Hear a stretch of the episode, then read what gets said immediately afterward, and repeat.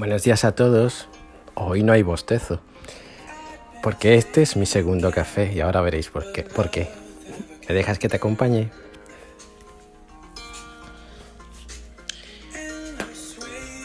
Amigo, contra ti vengo. Pues al levantarme esta mañana y leer las lecturas propuestas por la iglesia, me detuve un momento Llené la taza de café, bostecé y empecé a escribir.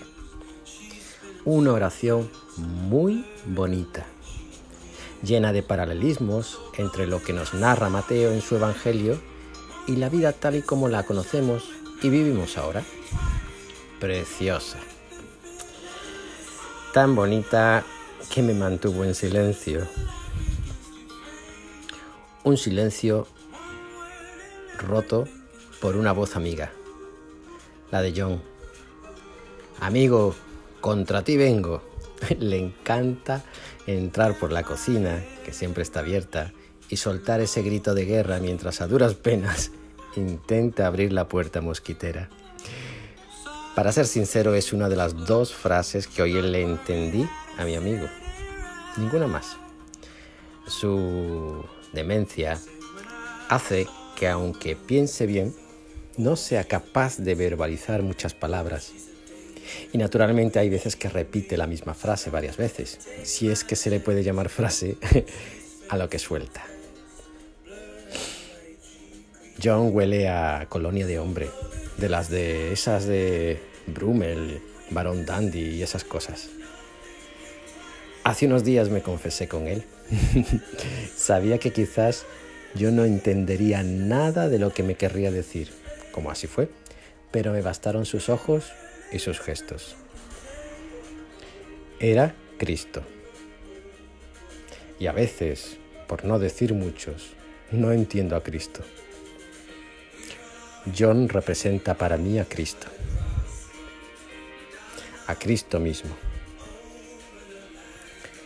Llegó joven a un pueblo donde había de todas las confesiones menos la católica implicó a todo un pueblo entero no en la construcción de una parroquia, que también, sino en la construcción de una comunidad orientada a todos, especialmente a los más pobres.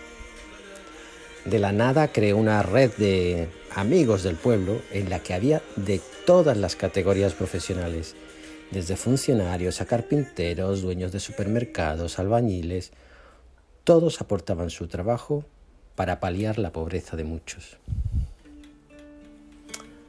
casaba a las prostitutas, como ya dije alguna vez, con los jóvenes marines que por aquí paraban, y era el único que tenía una dispensa del obispo para confesar a aquellas mujeres que habían abortado y que por aquellos años ya muchos únicamente debía confesar con el obispo.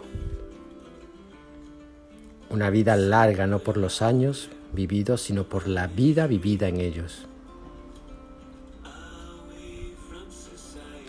Hoy John quiso transmitirme, como últimamente intenta hacerlo, su cansancio, su frustración porque le han apartado de por su situación de aquello que más ama, los pobres. No es consciente que no es capaz de oficiar misa y se lamenta de que no le dejen. No es consciente de muchas cosas, pero sí de algo que lo lleva profundamente arraigado.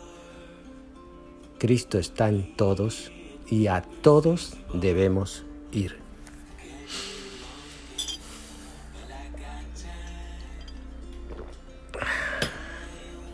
Hoy, si leemos la primera lectura del libro del Deuteronomio, observamos cómo un hombre fiel a Dios muere. Muere tras una vida plena y larga, no por los años que también, sino por lo vivido en ellos. Moisés fue fiel a Dios Moisés con el que el Señor trataba cara a cara. Como mi amigo John. Él trataba cara a cara con todos y cada uno y no andaba con dobleces o intuiciones. Lo que quería era ayudar al pueblo, ayudar a cada uno. Y así lo hizo. Fue fiel. ¿Y nosotros? ¿Hablamos cara a cara con Dios? ¿O por el contrario nos valemos de mensajeros o terceros, de argumentos enrevesados y malintencionados? ¿Qué es? ¿Qué es hablar cara a cara con Dios?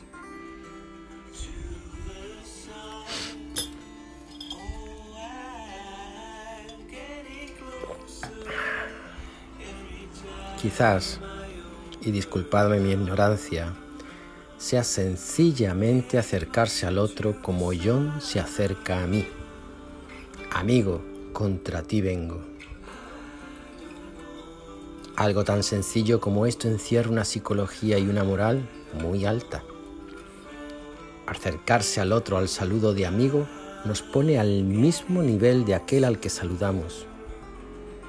Y ponernos al mismo nivel es sencillamente abrir el corazón a la vivencia propia de cada cual aceptarla sin juicio, reconocer los matices desterrando la generalización, comprendiendo la conducta y los hechos que a veces se suceden consecutivos y empatizar con el dolor, el sufrimiento, la divinidad de aquel que sencillamente no acierta a decir más que la vida me ha puesto aquí. Contra ti vengo, una forma aparentemente hostil de dirigirse a alguien, pero que no alberga sino una intencionalidad muy distinta.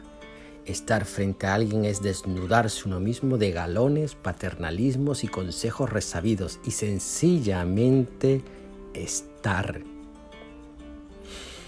Estar frente a Cristo, reconocido en aquel que te mira, te espera, te habla, te... Dímelo tú. Las proezas de Moisés no son tanto aquellas maravillas que obraba en nombre de Dios, sino más bien haber dejado a un pueblo imbuido de la presencia de Dios, un pueblo organizado en una estructura y leyes que iban encaminadas al bien común, orientadas desde la profunda creencia a un Dios presente en él. Quizás este sea también el legado de John, gentes muy variopintas con sus vidas, a cada cual distinta, pero que en un momento dado fueron tocadas por Cristo, por Cristo en John. Una huella difícil de borrar que solo la sabiduría de Dios sabe cuándo lucirá y volverá a impregnar de presencia viva el devenir de aquellos. El reino de Dios se construye en silencio en historias llenas de matices que en la mayoría quedan soslayadas por otras más grandilocuentes. El reino de Dios no es sino la historia de fidelidad del hombre con un Padre que no ceja, no se cansa y que sobre todo es fiel. Fiel a un hombre que soñó, sueña y soñará en cada uno de nosotros. Estamos llamados a ser profetas, llamados a ser pequeños Moisés. Estamos llamados a una hermosa historia de fidelidad mutua con nada más y nada menos que con Dios. Ánimo, os quiero mucho.